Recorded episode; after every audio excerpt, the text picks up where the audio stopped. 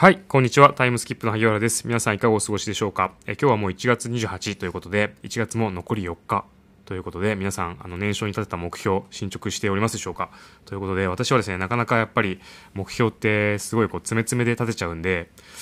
結構自分を分析しないと、やっぱ修正修正っていう形になっちゃうなっていうことで、ちょっと反省しながらですね、あの、目標を改めて、え、やっていこうかなというふうな感じでございます。ということでですね、あの、私すごい、ま、極度の花粉症ということで、いつも言ってるんですけども、あの、だいぶ薬が効いてきてですね、私ザイザルっていう、あの、結構強めの花粉症の薬飲んでるんですけど、あの、飲むとですね、あの、鼻と喉はだいぶこう快調になるんですよでかなり快調なんですけど逆に朝起きるのがですね何でしょうドラゴンボール知ってる方は分かりますけどあの海洋性っていうかですねナメック星っていうか、まあ、重力がなんかすごいこう地球なのかっていうぐらい重たくなって朝起きるのすごい辛くなるんですよねなんでこう花粉症あるあるなんじゃないかなと思うんですけど鼻と鼻水と喉いい感じになるけど朝起きるの辛い説みたいな、まあ、ありますよね。ということで、まあ、これも多分慣れていくと思うんですけどなんとかならないですかね花粉症。もう本当に。勘弁してほしいんですけども。今時のこのテクノロジーで AirPod とかしながらしてね生きてる AirPod とかアプローチとかしながらねこう歩いてるのに、まあ、花粉症は止められないという感じでございますけどもあの、はい、日々頑張っていければなというふうに思います。ということでこのチャンネルは、えっと、毎日スキップするように生きていこうということでえー、ビジネスに役立つノウハウや、えー、tips なんかを皆さんと共有させていただいているチャンネルでございますと。今日はですね、えっと、アイデアの力っていう本って、あの、聞いたことありますかね？これ結構マーケティングの方とか、まあ、これ全ての人にあの役立つ本なんじゃないかなというふうに思いました。あの、人に勧められてですね、あの、読んだんですけど、とても久しぶりに、あの、了承というかですね、あ、いい本だなというふうに思いました。このチップ・ハースダン・ハースさんという方が書いている本なんですけども、まあ、非常にですね、あの、チキに富んだ本になってまして、簡単に、あの、ダイジェストということで、まあ、音声だけでうまく伝えられるかというところあるんですけども、ご紹介できればなというふうに思います。私の中でこうすごい刺さったというか、ざくっとまとめたものになります。えっ、ー、とですね、この本が言いたいのはですね、アイデアって記憶に定着するものと定着しないものがありますよねっていうことなんですよ。で記憶に定着するにはルールが、まあ、あるっていう話なんですよ、ま、結構面白そうじゃないですかねあのー、すごいこう聞いてる方は多分かなり営業のことに興味がある方だったりすると思うのであの非常にあのこれはためになるんじゃないかなと思うんですけども、えっとですね、アイデアっていうのは記憶にどうやら定着するにはルールがあるっていうことですね。で一度聞いたら忘れられないっていう話とすぐに忘れちゃうっていう話があるってことですね。で、えっ、ー、と、今日はですね、4章、4, 4つのの章立てでですね、お話できればと思うんですけど、まず1個目がですね、聞いたら忘れられない話ということで、この本ではですね、いきなり冒頭、夜、バーで飲んでる話から始まるんですよ。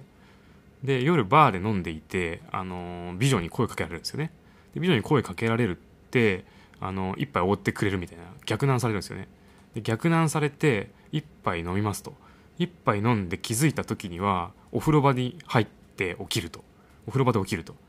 でそうすると,、えーと、何が起きたのか分かんない。ってことでしたらですね右の脇腹触ると管が出てますと。で管出ていてなんだこれってなるんですけどでやばいやばいので、えーと警察に電話するんですよ。そうするとあの内臓取られてますねって言われるんですよ。ということでいきなり臓器売買の話から始まるんですよね。でこの話ってめちゃくちゃ記憶に残るんですよ。なんでなのっていうことから、まあ、スタートするんですよねこの話。この本は。あ面白いなっていうことで。で2番目、えっと、記憶に定着化するアイデアにはま理由があるということですね。で聞き手側がですねどういう状態にいるかっていうのって話し手側って想像できないじゃないですか。で面白いのが、まあ、話してる人の方が絶対知識ありますよね。今こうやって私話してますけどもこのアイデアの力っていうテーマについて私の方が聞いてる読んだことある人は別ですけど読んだことない人は知識がないわけですよ。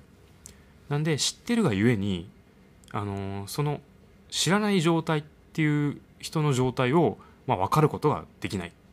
ていうこうジレンマがありますよね。なんで話し手っていうのは聞いてる人よりも知識があるがゆえに聞いてない人の状態を把握することができないっていうジレンマがあると言ってるんですね。これを知の呪縛だって言ってるんですよ。でこの知の呪縛があるがゆえに詳しく説明したくなっちゃうんですよね。でも詳しく説明するして喜ぶ人って、まあ、そこの専門家だったらまああの喜ぶかもしれないですけどあの基本的にはその詳しくなんて聞きたくないんですよね。人は。分かんないことはあの聞きたくないっていうことなんですよね。でこの記憶に定着化するアイデアっていうのには6つのルールがありますと。でこれはサクセスっていう、まあ、頭文字シンプルとかですねあの意外性があるとかですねいろいろあるんですけどもざくっと言うとですね単純明快であること意外性があること具体的であること信頼性があること感情に訴えること物語で語ることこの6つをルールを、えー、崩さなければ記憶に定着ができると。これ頭文字英語で言うとサクセスになってます。これあの興味がある方あの本見ていただければ嬉しいなと思います。でここでですね一番重要っていうふうに思われるあの時間が限られてますんで単純明快と物語っていうところに着目して今日お話しできればと思うんですけども、ま、単純明快プラス物語がまあ一番重要だというふうに思います。これですね私前職でもやっぱりですねあの経理さん向けのですねあの作業の自動化ツールを売っていたんですけどもやっぱり物語で語ってる人間の方がやっぱり受注率は高かったなっていう印象はあります。はい、あの会社案内をですねうまく背景会社の設立した背景から商品が出来上がるところのストーリーを語って、えっと、そういう人たちを助けたいんだみたいなことを語ってる人間はやっぱり営業マンとしてあの売れてましたね。はい。ということで記憶に定着化するアイデアには今理由があるということですね。はい、で単純明快っていうところと物語で語るっていうところに、あのー着目してお話ができればなということで3つ目単純明快っていうことですね。はい。これはですね単純明快っていうのはあのー、すごい簡単にお話しするとかそういうことではなくてアイデアの核っていうのに絞って話をすると、まあ、本質をむき出しにして話すっていうことですね。これはあのー、それをこだわってやるっていうことですね。あの大体話したいことってあの一つのテーマにおいて大切なことっていくつかあると思うんですけどもその中で2番目と3番目のアイデアはもう排除しろって言ってるんですよね。で単純明快なビジョンっていうのは記憶に定着化すると。でそれはあのひとえに目的を見失わなくすることができるということでこの本ではですね司令官が出てくる米軍の司令官の話が出てくるんですけど引用されるんですけど司令官の意図っていうのが、まあ、ある。司令官の意図を作ることが重要であるということで司令官もやっぱりこれとこれとこれとこういうことをしようって言ったところで結局気候だったりとか相手の出方だったりとかによってあの状況ってどんどんどんどん変わってっちゃうのでもういかに単純明快にあの指示するかっていうのをすごく重要視してるらしいんですよ。例えば捕虜を救えとかですね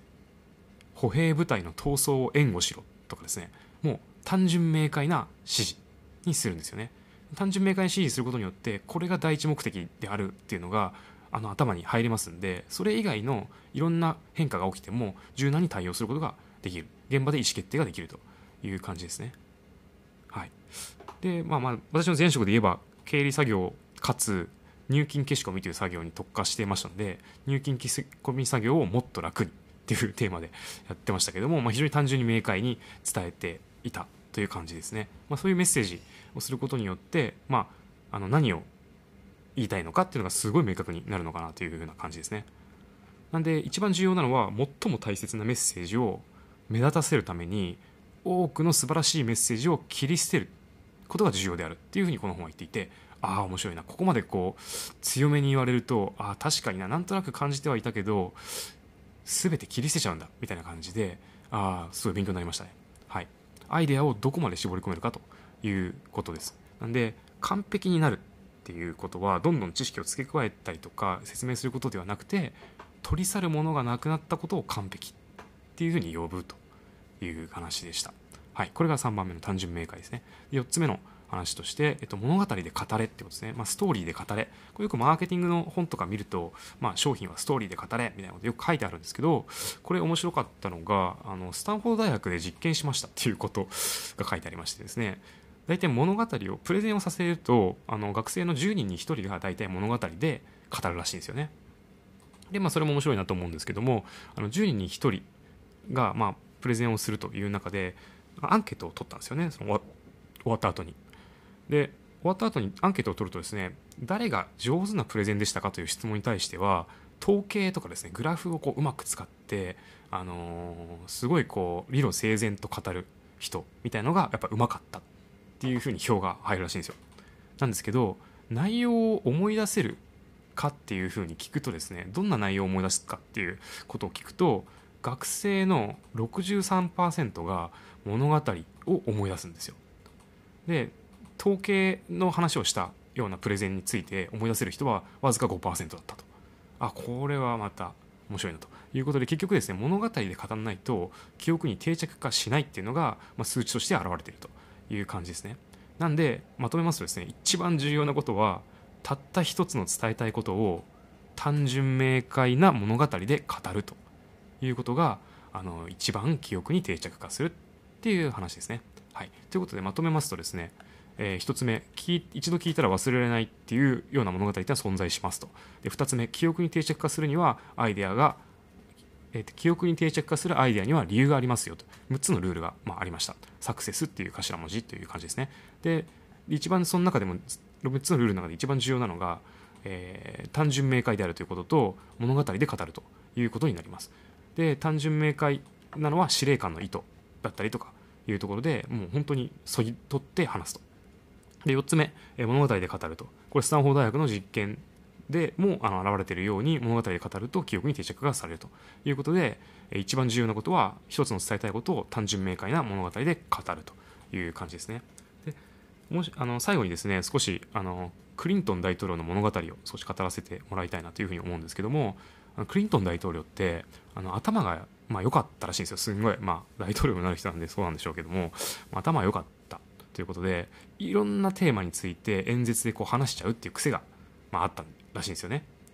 で選挙の参謀がですねあのクリントン大統領にそれでもういろんなことテーマに話すもんだから指摘をしたんですよ。